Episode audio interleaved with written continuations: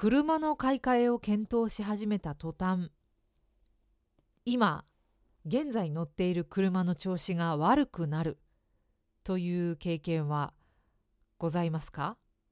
というかよく聞く話だと思うんですけど私もエポっていうちっちゃいバイクあのバイクから車に乗り換える時に車を探しに出かけ始めた途端バイクの調子が悪くなったと。いうことがありました。まあ物っていうのはすねるでしょうかね。持ち主が新しいものを探し始めるとああもう僕はいらないのかなみたいな気持ちになってるのかな。なんかそういうことを思うとちょっと切ないんですがなんでこんな話を急にしだしたかっていうと最近ですね私の iPhone が拗ねているからです。先日お世話になっているポッドキャスト番組「レディオ DTM」っていう番組があるんですけどそちらの方で Twitter スペースを使って番組を作りましょうという話になりましてじゃあ私もちょっと Twitter スペース開こうと思って Twitter のアプリから開こうとしたんですけど何度やってもね iPhone SE では Twitter スペースは開けないみたい。もし SE あの初代の SE をお使いの方はちょっと試してみていただきたいんですけどてかいるのかな？初代使ってる方。もうできないみたいですね。古すぎるのかな？機種が。私の物持ちが悪いのかそれとも SE のスペックがもう時代についていっていないのか分かりませんがえできないということになりまして。なんかねあの DTM の皆さんからまんじゅうって呼ばれてるんですけどまんじゅうもう iPhone 買い替えなよみたいな 話をしててなんかそれ以来そういう話が出始めて以来ずっとね調子が悪いんですよ。急に落ちたりなんか少々お待ちくださいみたいな感じでくるくる回るアイコンあるじゃないですか。あれが出てきて全く動かなくなったり私の思いの全てが詰まっていると言っても過言ではない。メモっていう機能があるんですけどそのメモが開けなくなったり今日はですね LINE で通話をしようとして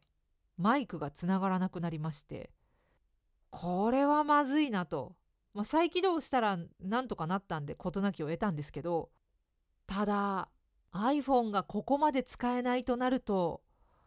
結構厳しいものがあるなっって。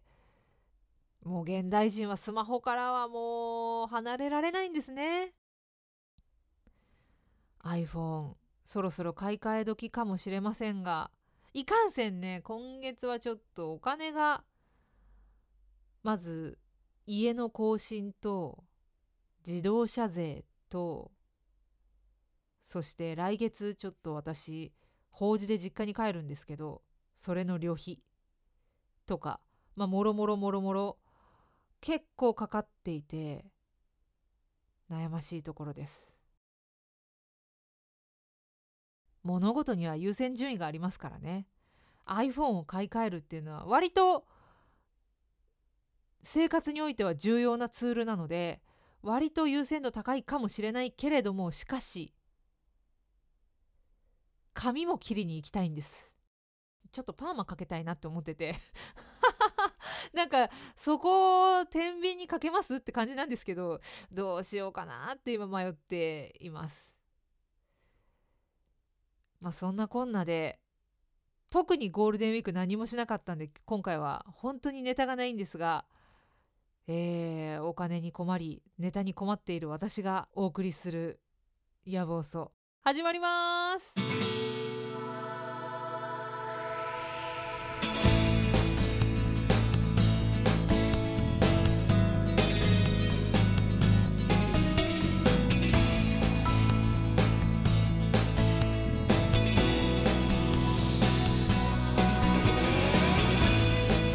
夜分遅くに失礼します。マスクと服のせいで痩せたことが伝わらない。中馬幸子です。5月13日木曜日いかがお過ごしでしょうか？まずはまた配信が遅れまして大変失礼いたしました。なんだろうね。やっぱゴールデンウィークボケかな？全然話がまとまらない上にそのゴールデンウィーク中に話したくなるようなことが何もなかったから 本当にネタに困ってるんですよ。もう話したいことは冒頭言った iPhone の不調それぐらいです。まああとだからちょっとあの最近ねダイエットのために食べる時間を制限していると。朝食べてから8時間以内に1日の全ての食事を終えるみたいなことを今やってるんですけど、まあ、時々そのルールを破りながらも続けることによって最近ちょっと痩せてきたかなってちょっとウエスト周りの肉が落ちてきたかなこのまま調子よく背中とかも落ちてくんないかなって 思ってるところなんですがまあそれくらいかなハッピーなニュースは。もう悲しいニュースは iPhone が使えないっていうことですかね、まあ、使えないとかね iPhone の近くで言ったらダメですね。iPhone だって。頑張ってくれてる。と思う。すっごい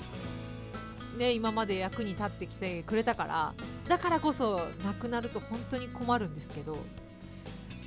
どうしようかな。iPhone をだましだまし使って髪を切りに行きパーマをかけるか。パーマ髪を切るを今のところちょっと保留にして iPhone を買うか、まあ、iPhone の方が断然高いしお金かかるんで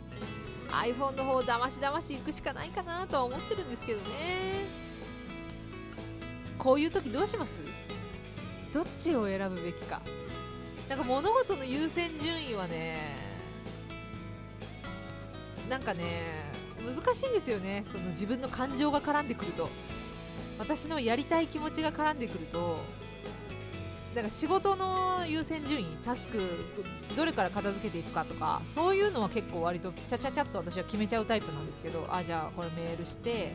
これをなんかコピーしてる間にこっちをやってとかそういうのは割とねちゃちゃちゃっと決めちゃうタイプなんですけどどうしようかな。毛糸の輸入もしたいって思ってたし。今ちょっとね銀粘土にも興味を持っていて銀粘土もやってみたいなって思ってて どうしようかなって。本当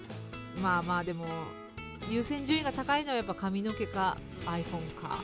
でしょうね。で絶対マストなのが家の更新と自動車税かなって感じなんで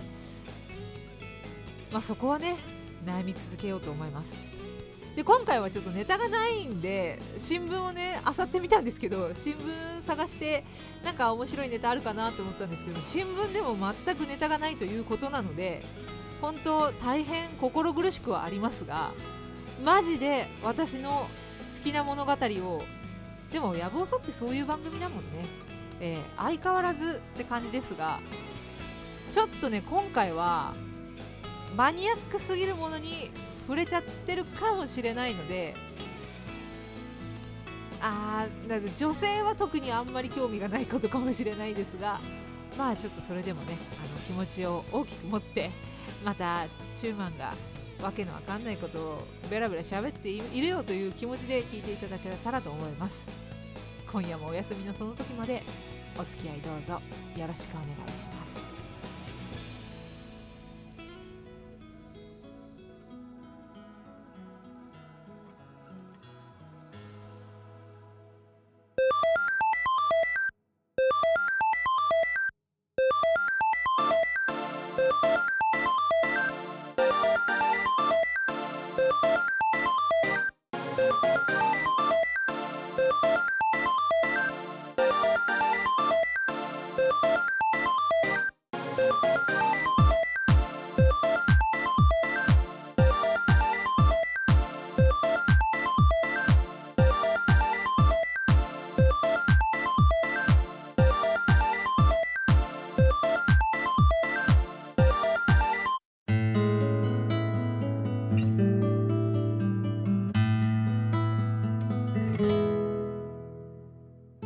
回のテーマはもっと早く知りたかった。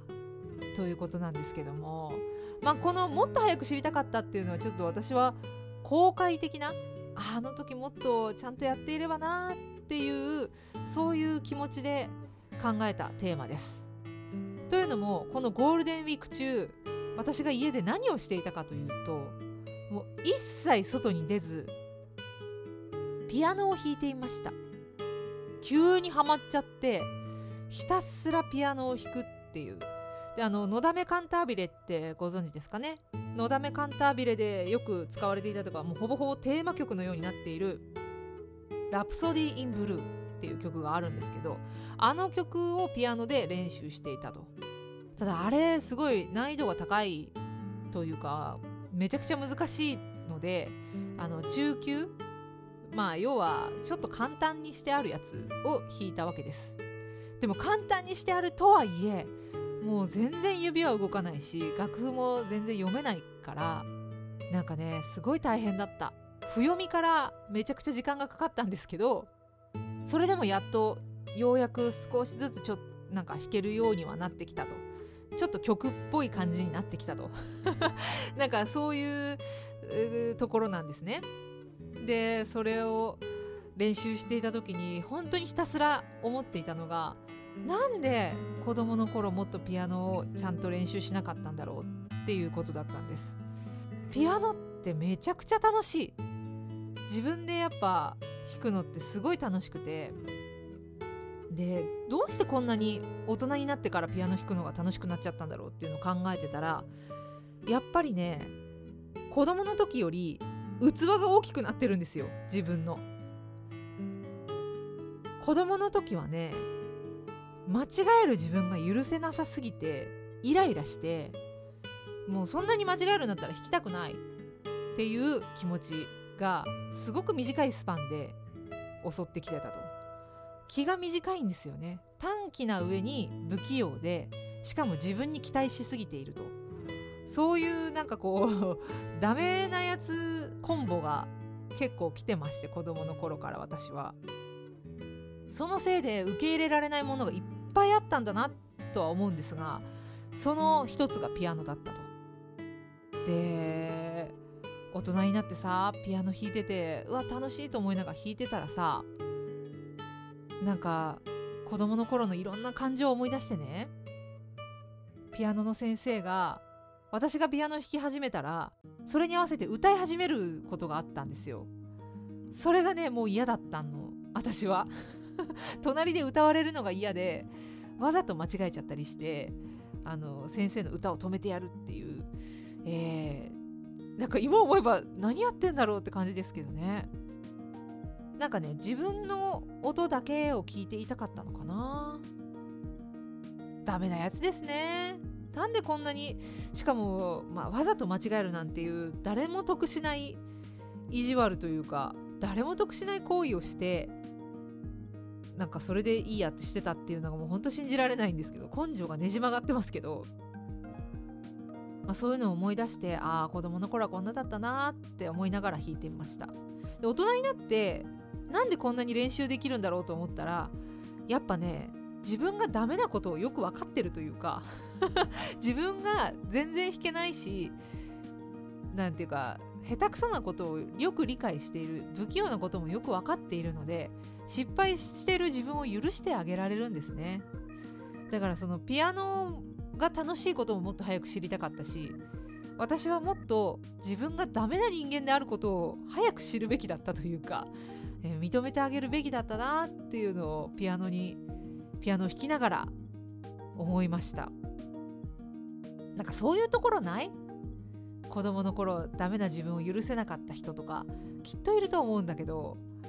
大人になったら許せてくるもんなんだね。許せるっていうか受け入れるっていうかもうしょうがないやって諦めとも近いのかな。でもそのおかげで